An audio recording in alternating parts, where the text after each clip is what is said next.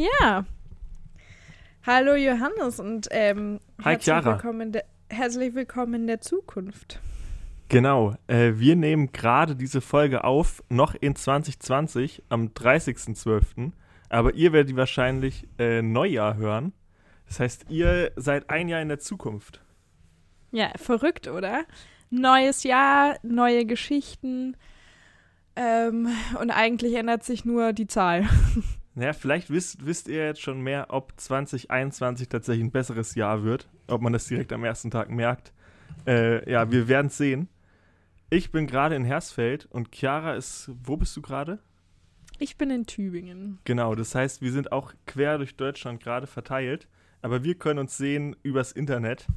Ähm, genau, Zoom kennt bestimmt jeder. Habt ihr alles schon mal gemacht. Äh, jetzt die, die Folge, die, worum es heute geht, äh, die hat auch ein bisschen Bezug zur Folge von vor zwei Wochen, weil in, vor, vor zwei Wochen, da ging es darum, dass äh, welche Gründe dafür sind, dass Arten aussterben. Ähm, und heute soll es darum gehen, warum ist es denn überhaupt schlimm, wenn Arten aussterben? Und was haben wir davon, wenn wir viele Arten erhalten? Genau, ganz unter dem Motto, viel hilft viel. Und ähm, du bist ja gerade am Ort des Geschehens und in der Nähe des, des Ortes, an dem 2021 was geschehen wird, worüber wir ähm, in der letzten Folge schon gesprochen haben. ist natürlich ein kleiner Hinweis für alle die, die es noch nicht gehört haben. Ähm, Genau. Und da haben wir viel, da haben wir auch viel drüber gesprochen, dass äh, über so eine genetische Vielfalt, die dann ähm, weniger wird, wenn da so eine so eine Habitatfragmentierung passiert. Und genau das ist es auch, warum viel, äh, viel hilft. Genau, äh, das Thema ist ja Artenvielfalt und da wollte ich noch einen lustigen kleinen Einstieg machen, weil es gibt sehr, sehr, sehr viele Arten. Das heißt, es gibt auch ein paar Arten, die lustige Namen haben. Und bei Pilzen ist es so, dass die nicht unbedingt lustig sind, sondern die klingen eher wie Beleidigungen. Und deswegen wollte ich mal von fünf Pilzen einfach die Namen vorlesen, äh, falls ihr mal für, für die Zukunft für irgendjemanden eine Beleidigung braucht. Da hätten wir einmal den Knoblauchschwindling, dann den stinkenden Schleimkopf oder auch den geschmückten Schleimkopf, den goldgelben Rauchkopf und den schleimigen Widerling. Also nur, dass ihr wisst, es gibt auch lustige Namen und es gibt ganz viele Arten, die ihr wahrscheinlich nicht kennt, äh, die sich aber bestimmt zu kennen lohnt. Ich frage mich immer, was haben sich die Menschen dabei gedacht, als sie den, den Arten solche Namen ge gegeben haben. So, es gab Streit daheim und da dachte man sich so, sieht aus wie Ein mein Bruder, der Widerling. mir richtig auf die Nerven gegangen ist, der schleimige Widerling. Ähm, Ja, äh, das nur Ja. als, als lustigen kleinen Einstieg. Ähm, die, was schon, allein wegen, schon allein wegen den Namen lohnt es sich also, Arten zu schützen. Ja, genau. Also es gibt aber schon äh, mehr, mehr Gründe, warum man Artenvielfalt erhalten sollte. Ähm, ein, ein Punkt dabei sind Ökosystemdienstleistungen. Das klingt ein bisschen kompliziert. Was man darunter verstehen kann, ist ähm, ein- eine, eine Dienstleistung, die ein Ökosystem uns bereitstellt, ohne dass wir irgendwas dazu tun. Und das sind eigentlich ziemlich ziemlich einfache Sachen, die wir uns gar nicht bewusst sind, dass wir das ohne gesunde Ökosysteme gar nicht hätten. Also das geht von Bestäubung über Ernährung, über Medizin bis hin zu Luftqualität und Wasserqualität. Also das sind alles Sachen, die unser, unseren Lebensstandard wirklich ähm, ja, ausmachen. Hätten wir das nicht, hätten wir ein riesiges Problem.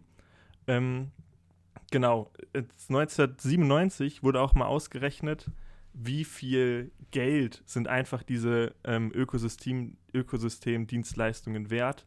Und da kann man ähm, raus, dass, dass diese Ökosystemdienstleistungen mehr wert sind als das globales, globale Bruttoinlandsprodukt. Also es gibt mehr Geld, also mehr Wert wird uns sowieso von der Natur bereitgestellt, als der Mensch im Jahr umsetzt. Und ähm, das wird einem gar nicht so klar, weil im Kapitalismus das irgendwie, irgendwie nicht so ähm, ja, gewertschätzt wird, weil das keine echten, echten Geldflüsse sind, die man da sieht. Ja, das ist schon interessant, wenn man ähm, quasi menschengemachte Systeme gegen die, gegen die Natursysteme versucht monetär aufzuwiegen, weil gäbe es die Natur nicht, dann gäbe es auch die ganzen Wirtschaftssysteme und diesen monetären Fluss überhaupt nicht. Ja klar, diese, diese Abwägung, diese Abwägung ist natürlich äh, nicht ganz richtig, weil du, man kann das natürlich nicht in Geld aufwiegen. Aber ich finde als Einordnung, dass das wirklich verdammt viel ist, was Ökosystemdienstleistungen sind, finde ich das eigentlich ganz gut. Ja, ähm, bisher sind ja rund zwei Millionen Arten von BiologInnen beschrieben und klassifiziert worden. Und das ist überhaupt nicht viel. Also Wissenschaftende ähm, denken, dass, es, dass die meisten Arten noch unbekannt sind. Und vor allem denke man mal an die ganzen Mikroorganismen, also an all die Arten, die wir nicht direkt sehen können. Also das ist eine unfassbare Fülle und nur zwei Millionen Arten davon sind bekannt. Ähm, ja, und das Ganze ist eben so drastisch, weil auf dieser internationalen Liste von gefährdeten Arten ähm, sind, sind derzeit lediglich 97.000 ähm, Spezien, Spezies. Spezies. Spezi ja. Spezies, so ähm, und bei einem Drittel aller Arten, die wir bisher kennen, also von, von zwei Millionen Arten, sind ein Drittel ähm, bisher davon betroffen, dass die Individuenzahlen sinken. Ja, was ich dabei krass finde, ist, dass ähm, wir dann quasi gar nicht wissen, was wir verlieren. Also wir, wir, verlieren die ganze Zeit auch äh, Arten, die aussterben, die wir noch nie beschrieben haben. Also wir wissen gar nicht, ob da noch irgendwelche krassen Sachen, also wir sind, sind, uns sehr sicher, dass wir noch irgendwelche Sachen übersehen, die wir von der Natur lernen können, egal in welchem Kontext, aber ähm, die verlieren wir, ohne dass wir die klassifiziert, eingeordnet, irgendwas von denen äh, mitbekommen haben. Das finde ich schon krass. Ähm, wir verlieren die auch, weil ähm, man kann so Aussterberaten von den bekannten Arten errechnen, wie viel denn jetzt im Moment ausstirbt. Und da gibt es dieses IPBES, also das ist so ein, eine internationale Gemeinschaft von Wissenschaftlern, die sich mit Biodiversität auskennen. Also sie sind sehr vertrauenswürdig und äh, die, haben, die haben gute Zahlen und die sagen, dass die Aussterberate, wie Arten im Moment aussterben, äh, 10 bis 100 Mal größer ist als in den vergangenen 10 Millionen Jahren und dass wir uns quasi in der Zeit des sechsten großen Massenaussterbens befinden. Und äh, das finde ich schon krass. Also das sieht man jetzt nicht direkt draußen, aber wenn man sich die Zahlen anguckt und sieht, dass wir gerade in, in, einem großen Zeitalter des Aussterbens sind, ähm, dann ist das schon sehr erschreckend. Ja, ähm, der Weltbiodiversitätsrat, der meinte eben, dass in diesen fünf großen Massensterben, die ja bisher schon passiert sind, eben 95 Prozent aller Arten, die bisher auf der Erde waren, eben schon mal ausgestorben sind. Also quasi, dass es ein permanenter Turnover ist. Und wenn man sich darüber Gedanken macht, was dann schon mal alles da war und wie schnell das jetzt alles funktioniert, dann ist das irgendwie unvorstellbar. Findest du nicht? Ja, doch, äh, absolut. Was jetzt noch äh, dazugehört ist, also wir sehen, wir sind in einem Zeitalter des Massenaussterbens und es gibt diese Ökosystemdienstleistungen. Aber wie hängen die jetzt miteinander zusammen? da ist es so, dass wenn es weniger Diversität gibt, also weniger Arten, ähm, dass diese Ökosystemdienstleistungen auch nicht mehr äh, so zu, äh, uns bereitgestellt werden können, die, wie die jetzt tun, weil durch weniger Diversität ähm, sind die Pflanzengemeinschaften und Tiergemeinschaften anfälliger für Invasionen. Ähm, sie sind auch unproduktiver, das heißt, sie können auch weniger CO2 ähm, quasi resorbieren aus der Atmosphäre und es können zu Kaskadeneffekten kommen. Das heißt, wenn irgendeine Art ausstirbt, irgendeine Kröte, wo man denkt so, hey, warum, warum müssen wir jetzt irgendwie hier ein Gebiet schützen wegen dieser einen Kröte, kann es sein, dass die für andere Tiere ganz wichtig ist, dass es die gibt. Und dass, wenn die ausstirbt, dass dann eine weitere Art ausstirbt und dass es so einen Kaskaden-Domino-Effekt gibt. Ja, auf diese ökologischen Systeme würde ich gerne noch mal näher eingehen. Also alles in unserer Natur hängt ja zusammen. Es gibt eigentlich kein System, was ohne, ohne einen Partner funktioniert. Genauso wie wir Menschen abhängig sind von, von äh, Pflanzen, die wir essen oder von, von dem, was die Pflanzen dann wiederum zu sich nehmen. Also ohne Sonne keine Pflanzen, ohne Pflanzen kein Mensch, bla bla bla, Nahrungsnetze so. Also das hängt alles ähm, miteinander zusammen. Und wir wissen eben noch gar nicht, was für Folgen gibt, wenn wir gewisse Arten ausrotten oder wenn wir gewisse Arten verlieren, weil wir die ganzen Systeme noch überhaupt nicht kennen. Und ähm, du hast da, du hast ja letzte Woche auch schon mal die Kategorie mit den Pflanzen, die es geschafft haben, eingebracht. Und mir ist äh, in der ganzen Re Recherchearbeit eben ein Tier aufgefallen, das es gerade überhaupt gar nicht schafft. Wie so ein, wie so ein Loser von Artenverlust irgendwie. Und das ist der Eisbär.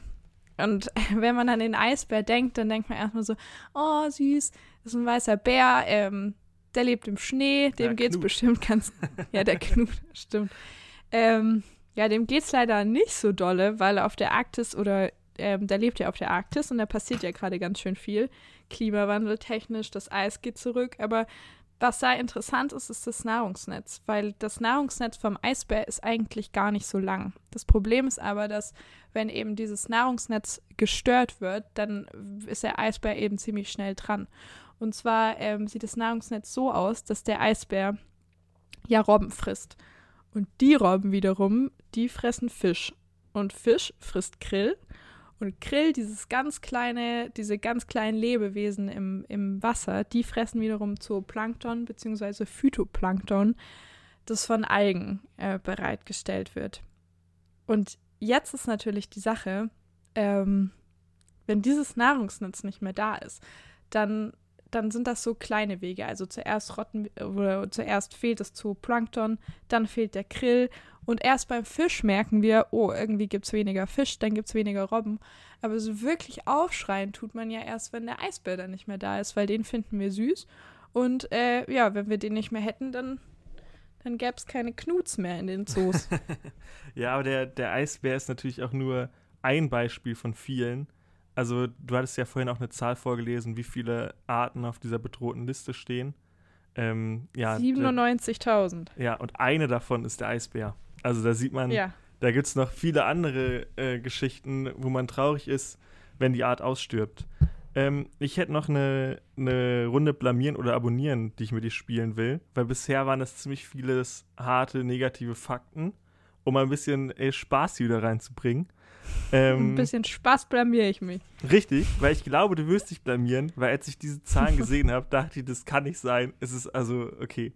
Ähm, da, da, hier bei, wurde aufgeschrieben, die Biomasse von Landwirbeltieren, also von mhm. großen Landtieren und da auch nur die Biomasse. Ähm, die wurde weltweit äh, geguckt, wie groß die ist in 2016. Und äh, die hat man in drei Gruppen aufgeteilt. Einmal in Nutztiere, einmal in mhm. Menschen und einmal in Wildtiere.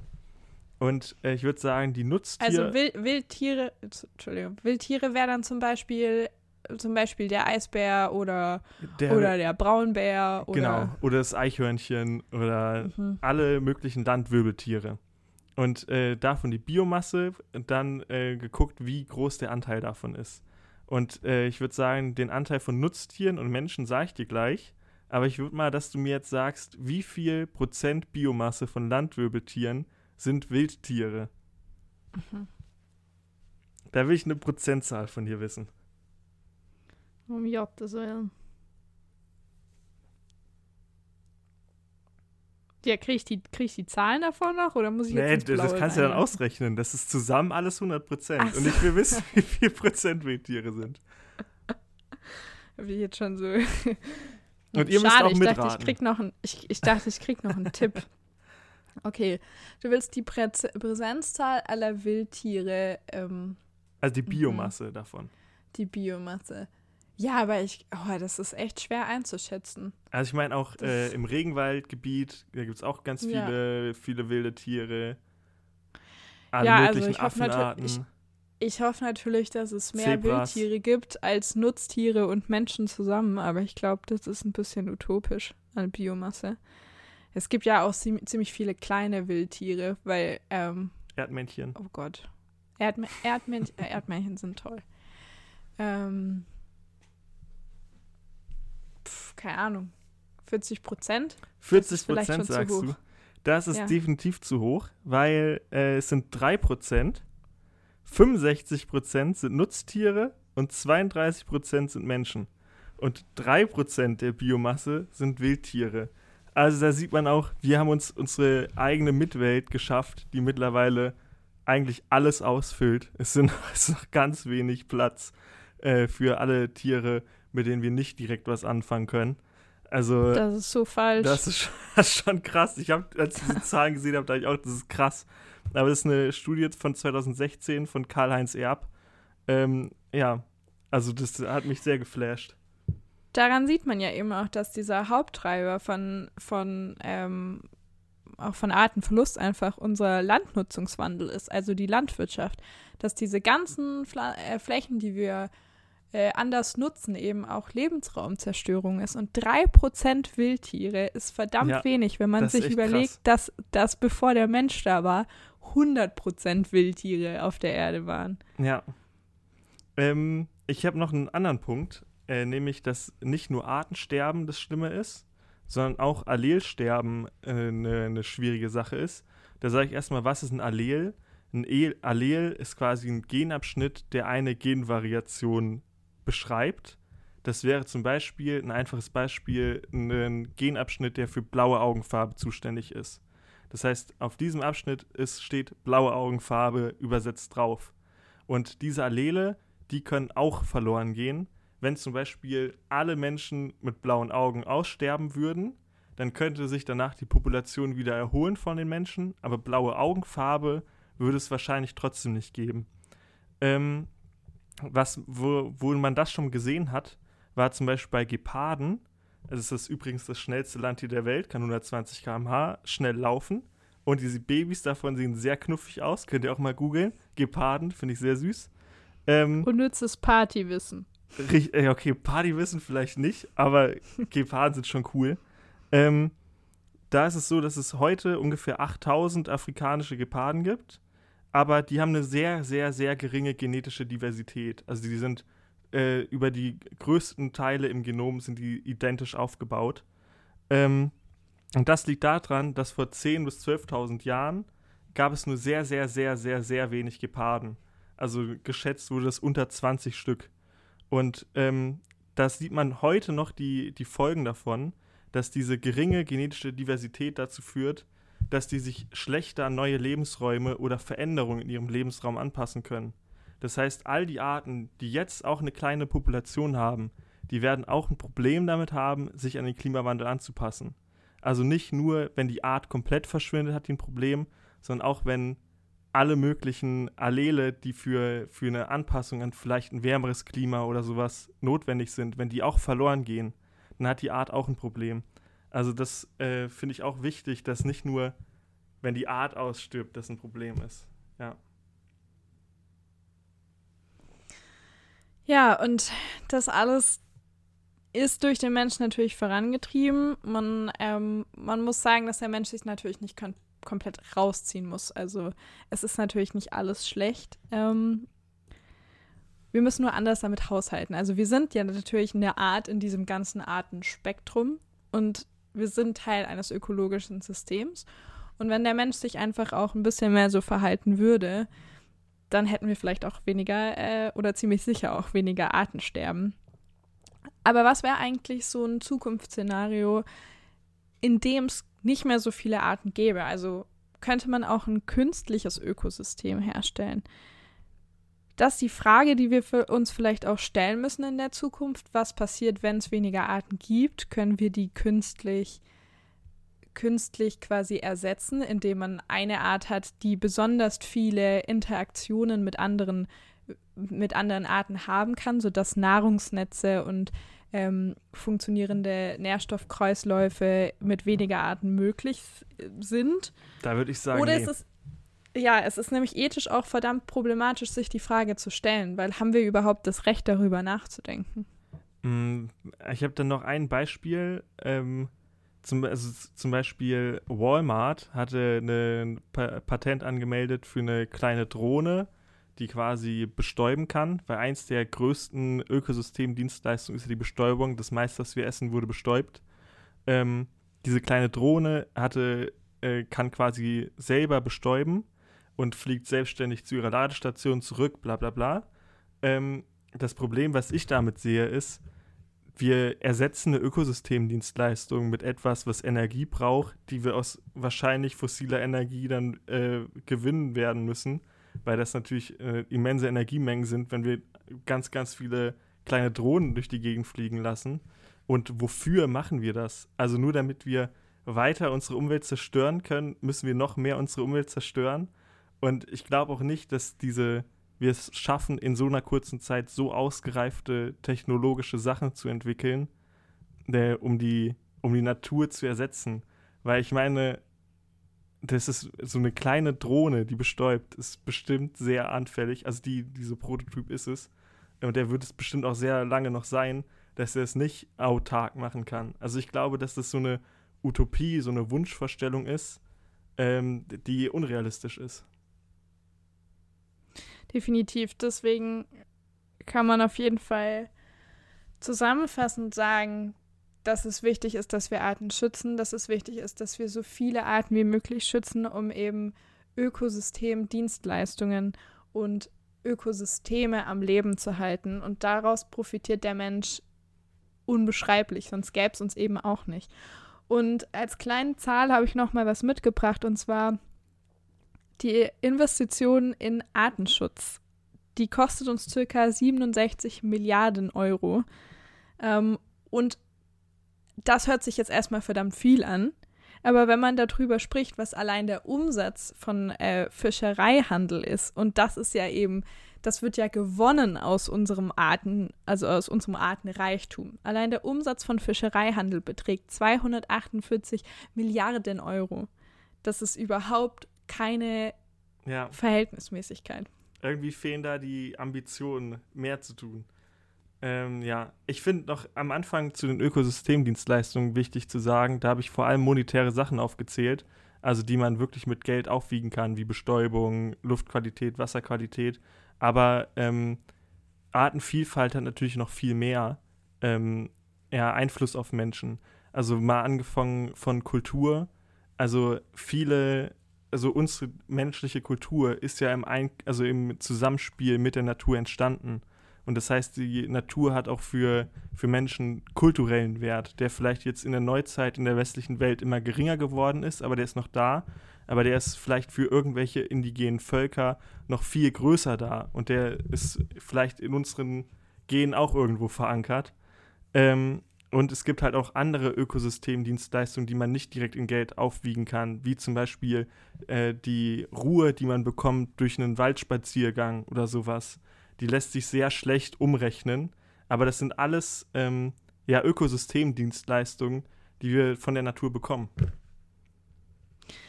Ja, ich finde es traurig, dass man mittlerweile den, das Artensterben oder, oder generell die Natur also das Leiden der Natur eher so als, naja, als Antagonist ansieht und nicht so wirklich als, als Teil von uns. Also ich meine, wir sind Teil dieses Ökosystems und wenn es dem Ökosystem schlechter geht, dann wird es früher oder später auch uns schlechter gehen.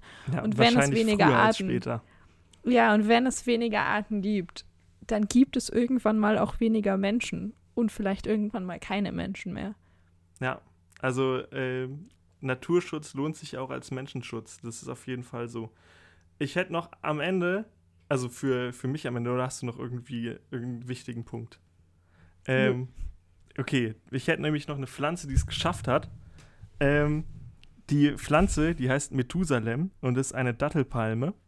Und ähm, diese Dattelpalme, die ist im Grunde 2000 Jahre alt, weil die ist aus einem 2000, 2000 Jahre alten Samen ist die gekeimt den man bei einer Ausgrabungsstätte in Israel gefunden hat. Und ähm, was ich da ganz interessant finde, ist, dass, okay, vielleicht ähm, die Gärtner unter euch wissen das bestimmt, aber wenn man zum Beispiel irgendwelches Saatgut hat, dann ist das im nächsten Jahr nicht mehr ganz so keimfähig wie im Jahr davor und im nächsten Jahr noch weniger keimfähig und es keimen immer weniger Samen. Und äh, es gibt ein paar, die sind vielleicht nach zehn Jahren noch keimfähig oder sowas, aber das sind schon längst nicht mehr alle Sorten. Ähm, und deswegen ist 2000 Jahre sehr, sehr, sehr lange Keimfähigkeit und ist auch der Rekord für eine Keimfähigkeit. Und ähm, hier wird vermutet, dass dieser Samen, woraus Methusalem, diese Dattelpalme, gewachsen ist, quasi von Herodes äh, quasi angefordert wurde, dass in diese Region überhaupt Dattelpalmen hingeschifft wurden oder ähm, hingebracht wurden. Ähm, also quasi Herodes, der zur gleichen Zeit wie Jesus gelebt hatte, hatte quasi diesen Dattelpalmen beordert. Also diese Dattelpalmen beordert, die jetzt gewachsen sind. Finde ich schon äh, ziemlich cool. Und äh, die haben deswegen auch den, den wissenschaftlichen Namen der Dattelpalme geändert zu Phoenix dactylifera, weil die wie ein Phönix aus der Asche nach 2000 Jahren noch gekeimt ist. Und das finde ich schon eine sehr schöne Geschichte. Das ist eine schöne Geschichte. Ja, und äh, damit entlassen wir euch auch in ein frohes 2021. Vielleicht konnten wir euch ein paar Stichpunkte auf eurer Neujahrsvorsatzliste geben. Ja. Ja, und dann ähm, bis zum nächsten Mal. Macht's gut.